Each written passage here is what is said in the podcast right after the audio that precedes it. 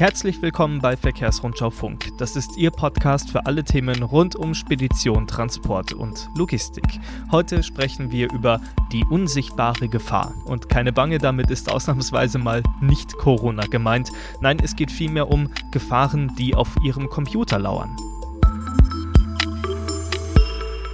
Schön, dass Sie wieder eingeschaltet haben. Mein Name ist Fabian Fährmann und ja, wie gerade schon angesprochen, wir beschäftigen uns heute mit Computern bzw. mit den Gefahren, die davon ausgehen können. Ich weiß ja nicht, wo Sie jetzt gerade Verkehrsrundschau Funk hören. Vielleicht auf dem Smartphone auf dem Arbeitsweg oder in der Arbeit auf dem PC. An sich ist es ganz egal. Jedes dieser Geräte ist digital und hängt am Internet und ist damit potenziell zumindest ein Schlupfloch für Viren und Trojaner. So, was wollen die Kriminellen dahinter? Die wollen in der Regel unser Geld haben.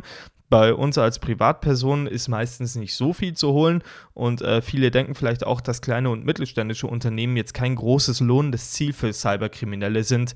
Jo, weit gefehlt. Ich habe es nämlich selbst schon mal live erlebt, wie so ein Verschlüsselungsvirus ein kleines Unternehmen in der Tat beinahe ruiniert hat. Die gute Nachricht ist, jeder hat es selbst in der Hand, sich davor zu schützen.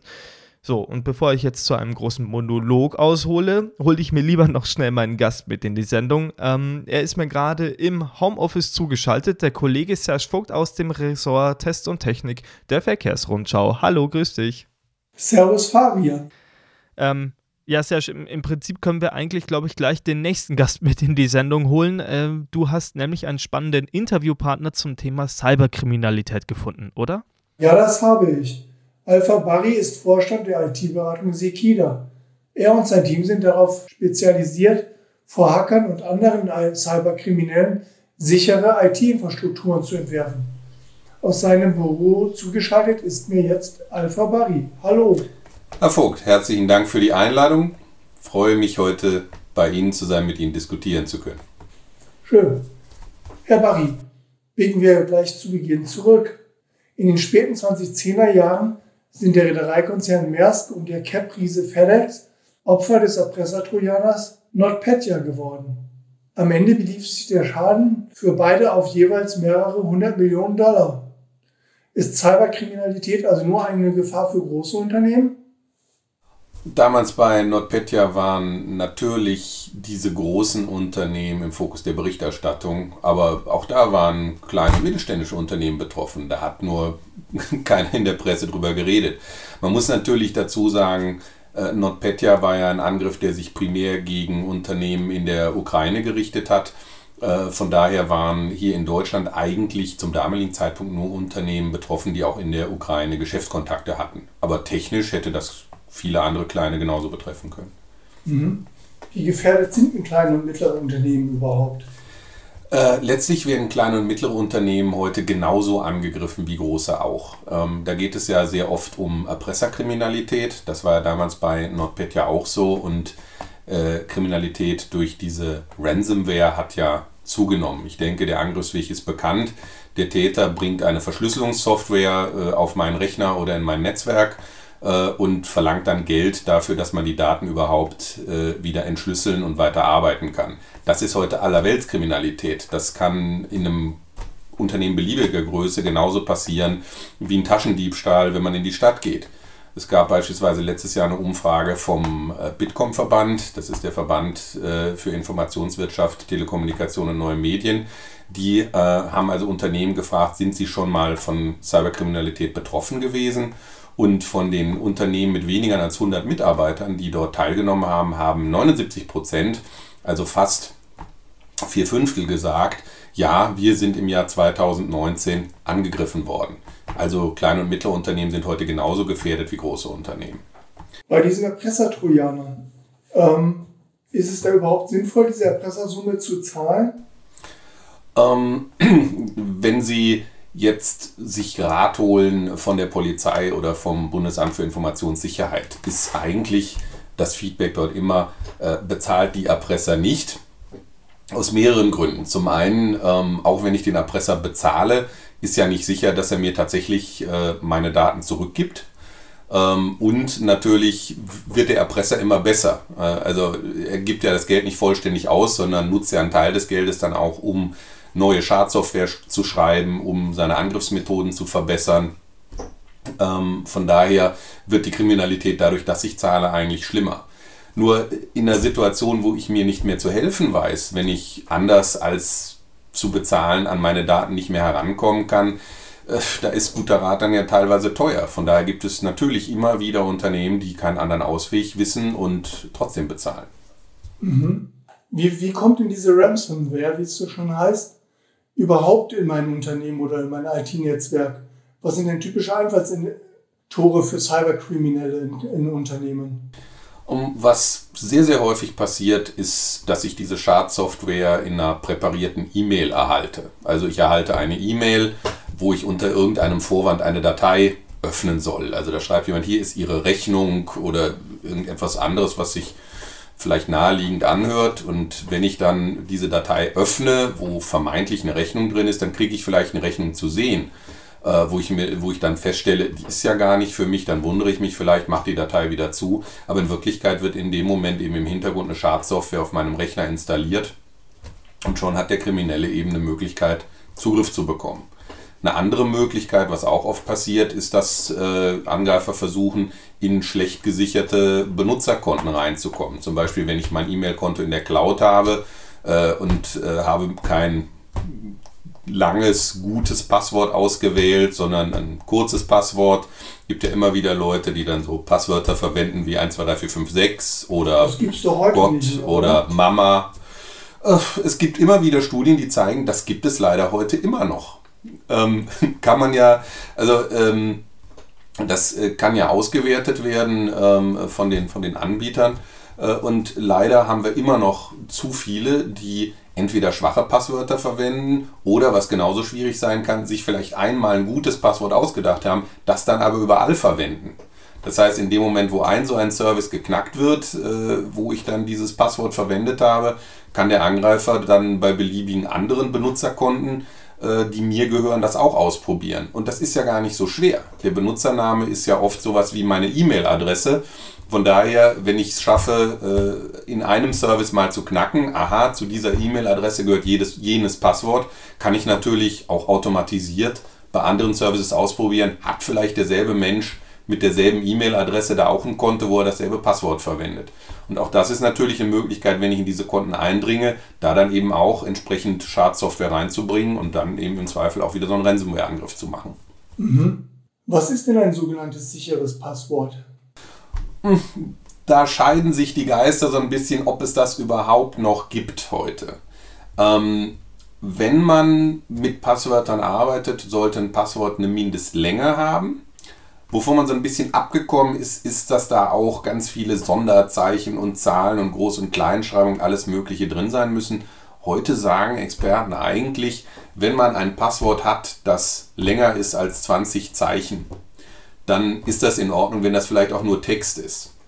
Ähm, wichtig ist halt, dass dieses Passwort ähm, nicht automatisch zu erraten sein sollte. Also es sollte jetzt beispielsweise kein Satz aus einem, aus einem Buch sein oder ähnliches oder der Anfang der Bibel oder was auch immer man sich vorstellen kann, sondern ein Satz, den sich außer mir keiner merken kann. Also so etwas wie zum Beispiel, ich esse am liebsten Linsensuppe zum Mittag. Mhm.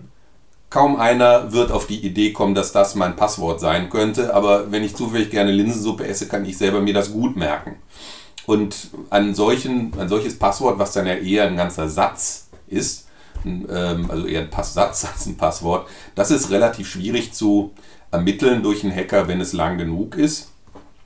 Und dann kann ich mir eben diese ganzen Zahlen, Sonderzeichen etc. sparen. Das wäre eine Möglichkeit, auf einem einigermaßen verlässlichen Weg zu sicheren Passwörtern zu kommen. Denn neben der Länge ist ja auch wichtig, dass ich mir das merken kann. Das wollte ich gerade sagen. Wie soll ich mir 20 Zeichen in meinem Kopf einprägen?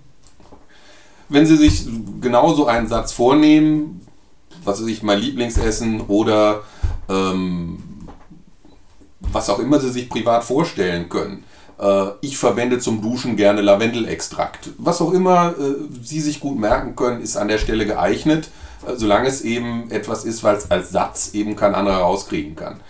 Ähm, denn wenn Sie sich diese Passwörter oder Passsätze dann wieder so schlecht merken können, dass sie sich einen Zettel damit an den Monitor kleben oder sie legen sich einen Zettel damit ins Portemonnaie, dann ist der Schutz äh, ja eben schon wieder nicht erreicht.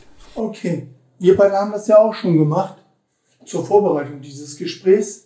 Und seit Corona ist das Thema zunehmend virulent geworden. Online-Meetings und Online-Konferenzen sind weit verbreitet.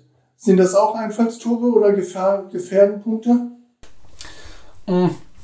Ich glaube, in der Corona-Situation ist, ist das Hauptthema nicht in erster Linie die, die Tatsache, dass wir Online-Konferenzen und Online-Meetings machen, sondern die Gesamtsituation, dass wir viel von zu Hause arbeiten.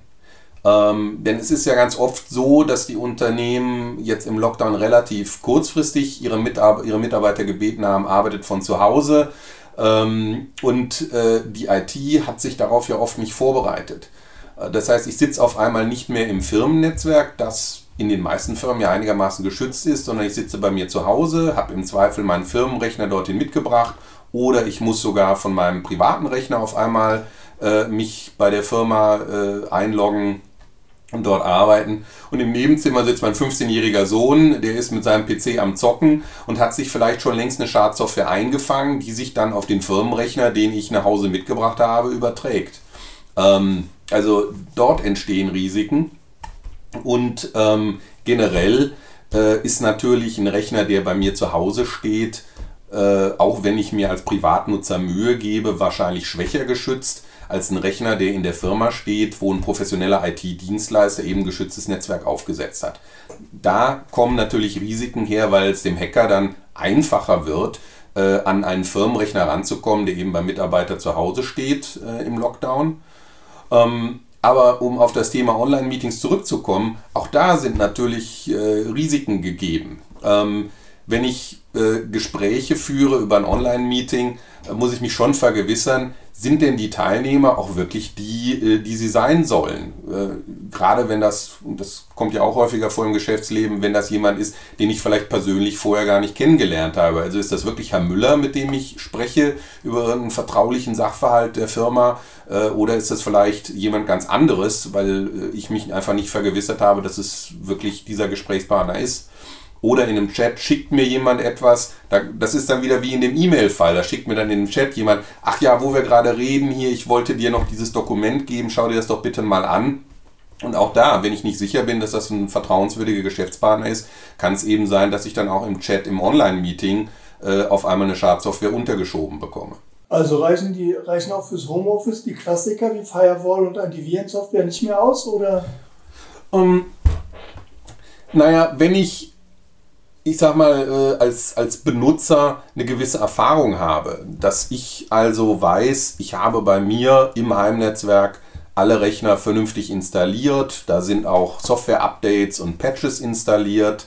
Ähm, auf dem Rechner ist tatsächlich ein Virenschutz drauf und ähm, es ist auch zumindest auf dem Rechner selber eine lokale Firewall aktiviert, dann ist das schon relativ sicher. Mehr, ganz ehrlich, mache ich bei mir zu Hause auch nicht.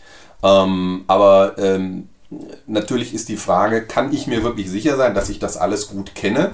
Und gerade wenn das ein Rechner ist, den ich aus der Firma mitbringe, äh, im Zweifel den kann ich ja selber gar nicht konfigurieren, dann ist ja schon die Frage, ähm, hat denn die Firma, als sie mich mit dem Rechner ins Homeoffice geschickt hat, äh, sich IT-seitig auch überlegt, den Rechner darauf vorzubereiten, dass er eben nicht mehr im Firmennetz ist. Also ähm, es hängt, glaube ich, dann so ein bisschen von der Situation ab und wie erfahren man ist.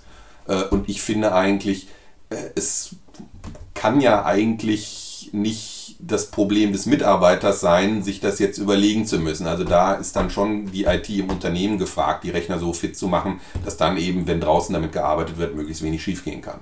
Apropos draußen. Unsere Leser, Transportunternehmer und Spediteure sind viel mit LKWs unterwegs oder lassen LKWs für sich unterwegs sein. Und die Dinger sind zunehmend IT-lastig. Sind das auch Angriffspunkte für Hacker? Sie haben völlig recht, in den Fahrzeugen ist viel IT und das nimmt ja ständig zu. Bislang ist es aber so, dass die Nutzfahrzeuge relativ wenig mit der Außenwelt kommunizieren. Ähm, von daher, äh, ein Hacker kann sich ja nur dann einklinken, wenn er irgendwo eine Kommunikation zwischen dem Fahrzeug und irgendeinem Server beim Hersteller oder beim Eigentümer finden würde. Das ist heute noch nicht so der Fall. Von daher, bei den meisten heute verwendeten Nutzfahrzeugen müsste der Hacker tatsächlich äh, wirklich an das Fahrzeug rankommen, um in irgendeiner Art und Weise da auf die Elektronik zuzugreifen. Das wird zukünftig aber schwieriger. Neue Fahrzeuggenerationen, die in den nächsten Jahren in den Markt kommen, werden deutlich mehr kommunizieren. Zum einen mit den Fahrzeugen untereinander. Da ist ja denkbar, dass äh, ein Fahrzeug, das bereits im Stau steht, einem anderen Fahrzeug aus derselben Flotte, das 10 Kilometer dahinter fährt, kommuniziert, ich stehe hier, hier ist ein Unfall, fahrt besser woanders lang. Und genauso wird es natürlich auch einen Informationsaustausch zwischen den Fahrzeugen automatisiert mit den Servern des Unternehmens geben. So etwas wie Wagen 15 kommt 10 Minuten zu spät am Verteilzentrum an. Äh, da muss jetzt Wagen 13, der da gerade steht, noch nicht abdocken. Ähm, auch solche Informationen werden natürlich in Zukunft automatisch ausgetauscht werden. Und dann können Hacker natürlich wieder angreifen. Denn ähm, wenn die Fahrzeuge dort regelmäßig kommunizieren, das wird dann ja im Regelfall über das sogenannte Internet of Things stattfinden, ähm, über IoT, äh, dann kann Hacker natürlich versuchen, da einzudringen und entweder auf dem Fahrzeug oder in der darunterliegenden Infrastruktur beim Speditionsunternehmen einen Schaden anzurichten. Mhm. Was müssen jetzt die Betreiber dieser Fahrzeuge tun, dass das genau nicht passiert?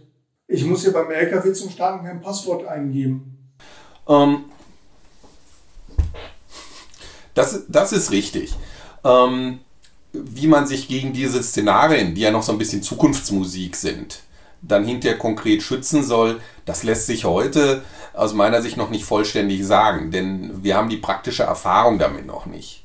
Generell sind es, glaube ich, mehrere Dinge. Zum einen ähm, werde ich als Speditionsunternehmen darauf achten müssen, dass ich eben Fahrzeuge habe, in denen die IT möglichst gut abgesichert ist. Ähm, das heißt, man wird natürlich vermehrt, äh, wenn man ein Nutzfahrzeug kauft, beim Hersteller fragen, ist dort entsprechende Sicherheitssoftware mit installiert? Ähm, hast du für das Fahrzeug, das du mir verkaufst, äh, zum Beispiel im Hinblick auf Cybersicherheit äh, irgendein Zertifikat? Oder ich denke mal, äh, in Ländern wie in Deutschland wird es relativ bald dazu kommen, dass für eine Typzulassung von einem Nutzfahrzeug auch entsprechende Cybersicherheitstests nachgewiesen werden müssen. Äh, dass ich also hinterher als Käufer schon allein daraus, dass das Fahrzeug äh, für den Verkehr in Deutschland zugelassen ist, mit dieser vernetzten IT eben schließen kann, naja, da hat zumindest dann eben die entsprechende Behörde geprüft, dass das Fahrzeug bestimmte Standards erfüllt. Und ich denke auch, es wird dann so sein, wenn so ein Fahrzeug dann zu einer Hauptuntersuchung beim TÜV muss, äh, dass man da zunehmend auch prüfen wird, ist diese Software eigentlich auf dem aktuellen Stand? Äh, wenn es dort vom Hersteller Software-Updates und Patches gab, sind die denn eingespielt? Und wenn ich dann meine TÜV-Plakette bekommen will, dann muss ich diese Software-Patches mit drin haben. Aber auch das ist ja noch so ein bisschen Zukunftsmusik. Ich denke, für den Fahrer eines solchen LKWs wird das gelten, was heute ja auch schon gilt. Wenn ich unterwegs bin, ähm, muss ich das Fahrzeug entsprechend absichern, äh, keine Fremden dran lassen, äh, keine Fremden reinlassen, ähm, um eben zu verhindern, dass jemand am Fahrzeug direkt eine Manipulation vornehmen kann. Aber es kann ja nicht die Aufgabe des Lkw-Fahrers sein, äh, jetzt einen elektronischen Zugriff zu verhindern. Also denken wir uns einen Fall aus, der Lkw äh, steht auf dem Parkplatz an der Raststätte und fünf Autos weiter sitzt ein Hacker, der jetzt versucht mit seinem Computer äh, irgendwie diesen Lkw zu hacken. Ähm, das kann ja eigentlich nicht die Aufgabe des Lkw-Fahrers sein, jetzt auf dem ganzen Parkplatz zu schauen, sitzt da vielleicht ein Hacker, der ausgerechnet gerade versucht, meinen Lkw zu knacken. Also ähm, ich glaube, das muss schon an der Stelle dann zum Großteil herstellerseitig durch entsprechende Schutzsoftware gelöst werden, sodass der Fahrer weiterhin nur dafür verantwortlich ist, dass keiner an das Fahrzeug direkt rankommt. Mhm. Ähm, in Deutschland ist das Thema Zukunft schon angesprochen. In Deutschland wird aktuell sehr über den zukünftigen Bundes äh, Bundeskanzlerkandidaten diskutiert.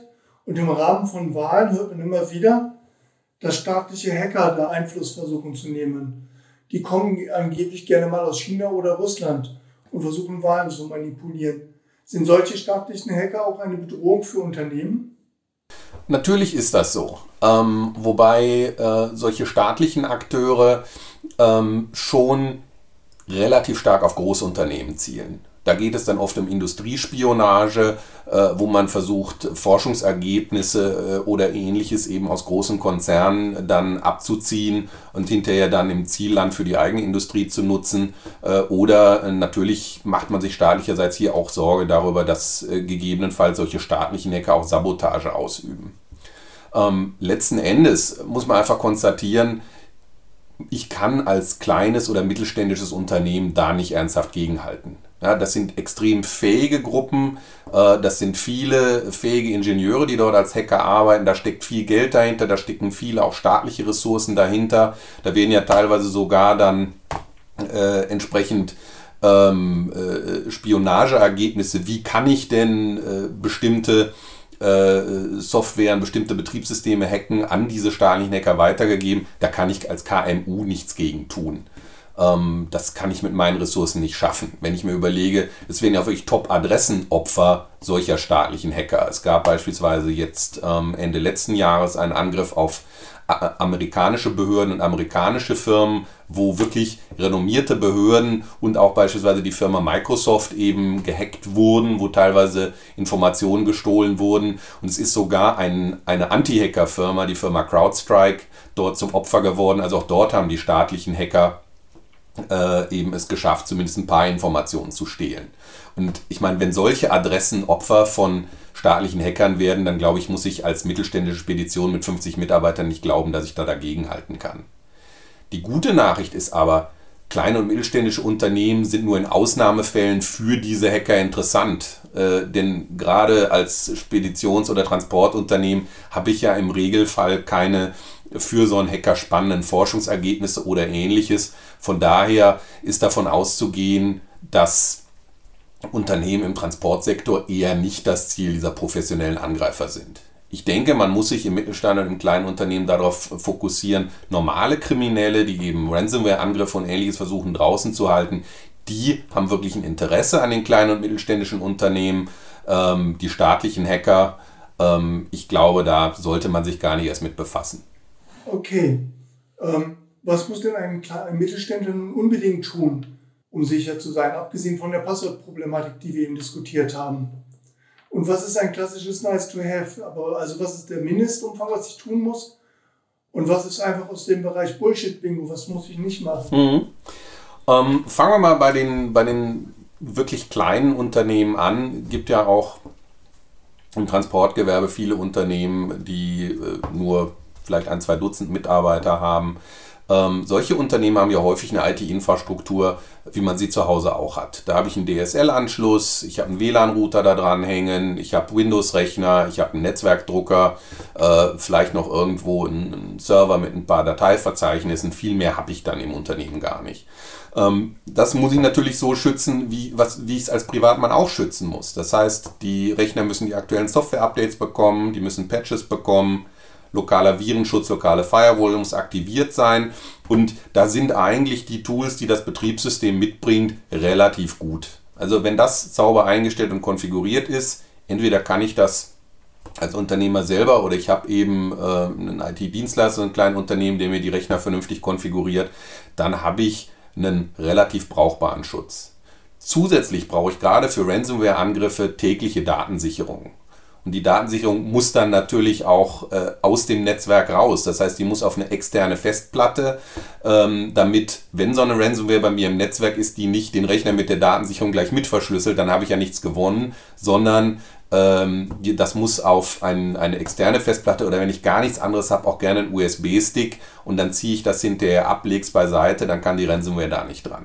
Also wenn ich diese Dinge mache, vernünftigen Schutz der Rechner und eine tägliche Datensicherung, dann bin ich schon einen ganzen Schritt weiter und habe im Zweifel auch bei einem Ransomware-Angriff, äh, falls er dann doch Erfolg hat, eine Chance, meine Daten hinterher wieder installieren zu können.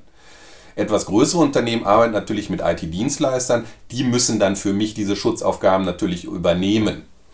Ähm, und auch wenn ich selber als Speditionsunternehmer vielleicht nicht so viel von IT und Cybersicherheit verstehe, kann ich mir trotzdem ein Bild davon verschaffen, äh, hat sich dieser Dienstleister denn irgendwie vorbereitet. Auch als Laie kann ich den ja fragen, du hör mal, was passiert denn jetzt eigentlich? Stell dir vor, ein Krimineller hat mir eine Ransomware geschickt, ich habe da versehentlich draufgeklickt, was machst du denn dann? Und aus der Antwort auf diese Frage, die mir mein Dienstleister dann gibt, kann ich mir schon einen Eindruck verschaffen, wirkt das so, als hätte der eine Ahnung davon? Hat er sich überlegt, wie er dann meine Daten wiederherstellt, wie er meine Daten gesichert hat? Oder fängt er dann an zu eiern und ich stelle fest, in Wirklichkeit weiß er es auch nicht so?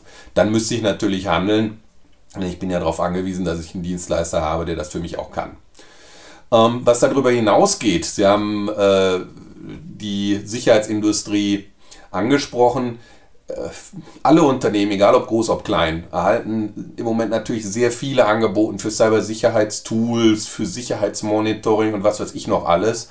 Und äh, um da jetzt mal auch kritisch meiner Branche gegenüber zu sein, das wird ja auch oft über Angst verkauft. Da gebe ich dem potenziellen Kunden eine Hochglanzbroschüre, wo dann äh, in, in schlimmsten Formen beschrieben wird, was ihm alles blüht und wie die Hacker hinter ihm her sind. Und natürlich dient das dann dazu, äh, dann die Verkaufszahlen für genau mein Produkt, das selbstverständlich das Unternehmen dann schützt, äh, äh entsprechend zu steigern. Ich glaube, gerade kleine und mittelständische Unternehmen äh, sollten davon eher Abstand nehmen und sich auf die Schutzmaßnahmen konzentrieren, die ich vorhin genannt habe. Äh, vernünftige Konfiguration der Rechner, vernünftige Datensicherungen. Ähm, es, geht, es geht ja gar nicht darum, dass ich absolut sicher sein will.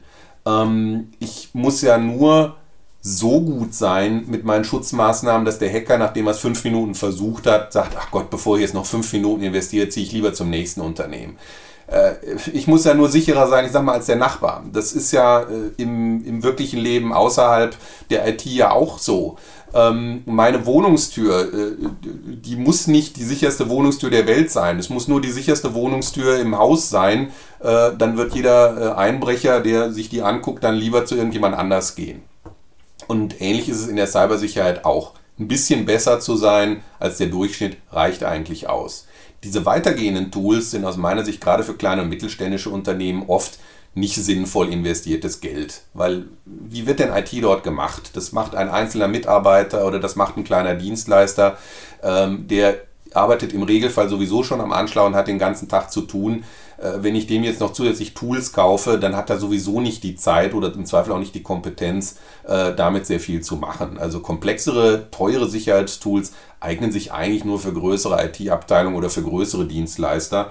Natürlich, wenn ich eine größere IT-Abteilung habe oder arbeite mit einem großen Dienstleister zusammen und der hat sich solche Tools gekauft und setzt die dann äh, zu meinem Schutz ein, das ist dann wieder eine andere Geschichte, das ist dann sinnvoll. Aber äh, ich für mich selber, ähm, ich glaube, da ist weniger mehr und da sollte ich mir eher überlegen, wie kann ich eigentlich äh, das, was ich sowieso im Betriebssystem habe und das, was ich sowieso an Technik rumstehen habe, Firewall, Router etc. so konfigurieren, dass äh, möglichst wenig Schaden entstehen kann. Ich glaube, in diese Richtung zielt auch die neue Richtlinie, die ISO 27001. Ist das ein Lohnt sich der Aufwand, sich danach zertifizieren zu lassen oder ist das? Ähm, ich würde das, würd das differenziert sehen. Also sich mit der ISO 27001 äh, und mit, mit zusätzlichen ähm, entsprechenden äh, Schemata, wie beispielsweise dem BSI Grundschutz zu beschäftigen, das macht schon Sinn. Ja? Damit ich einmal die Themen sehe, sag mal, was sind, ist überhaupt die Gesamtfülle von Themen, im Bereich der Cybersicherheit, an welchen Stellen sollte ich darüber nachdenken, wie ich mich schützen kann. Und da ist das aus meiner Sicht äh, eigentlich eine gute, äh, eine gute Checkliste, ein guter Leitfaden, um zu schauen, welche Themen gibt es hier und habe ich mich eigentlich auf diese Themen sinnvoll vorbereitet. Wenn Sie sich das aber anschauen, stellen Sie relativ schnell fest, ähm, Sie brauchen schon äh, gewisse IT-Kenntnisse und auch Grundkenntnisse in der Cybersicherheit, um mit so einem Schema wie einer ISO 27001 äh, sinnvoll arbeiten zu können. Das heißt, dass ich jetzt gegebenenfalls mir als Geschäftsführer äh, eines Transportunternehmens, der selber nicht Tag ein Tag aus äh, IT macht, äh, jetzt hier diese ISO 27001 nehme und dann versuche, die durchzugehen und die Sicherheit in meinem Unternehmen zu erhöhen, das hilft wahrscheinlich nicht so viel. Ähm, eine Zertifizierung selber ist aus meiner Sicht für kleine und mittelständische Unternehmen oft nicht zielführend.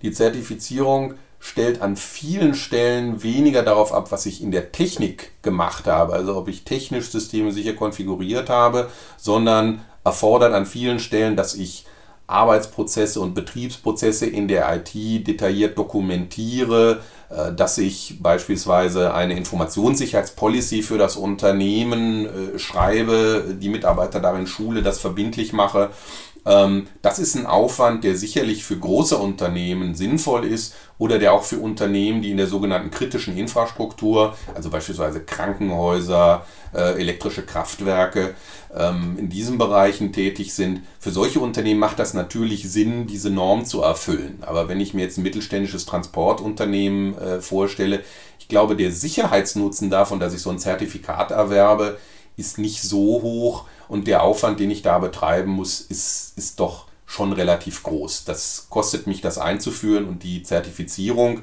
äh, die dann ja ein Auditor macht, das kostet auch nochmal Geld. Äh, also wenn das nicht etwas ist, wo ich sage, meine Kunden fordern das, ähm, dann bringt mir eigentlich das Zertifikat nicht den hohen Sicherheitsgewinn, dass ich das unbedingt machen muss. Okay, Herr Barry, vielen Dank für das Gespräch, war sehr informativ.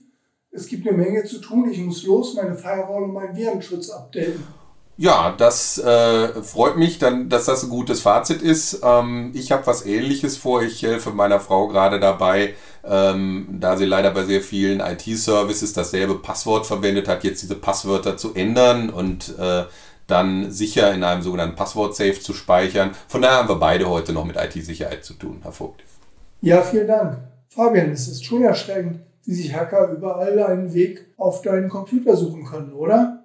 Das stimmt. Ähm, das hatte ich, glaube ich, so in der Form auch noch nicht auf dem Schirm, muss ich sagen.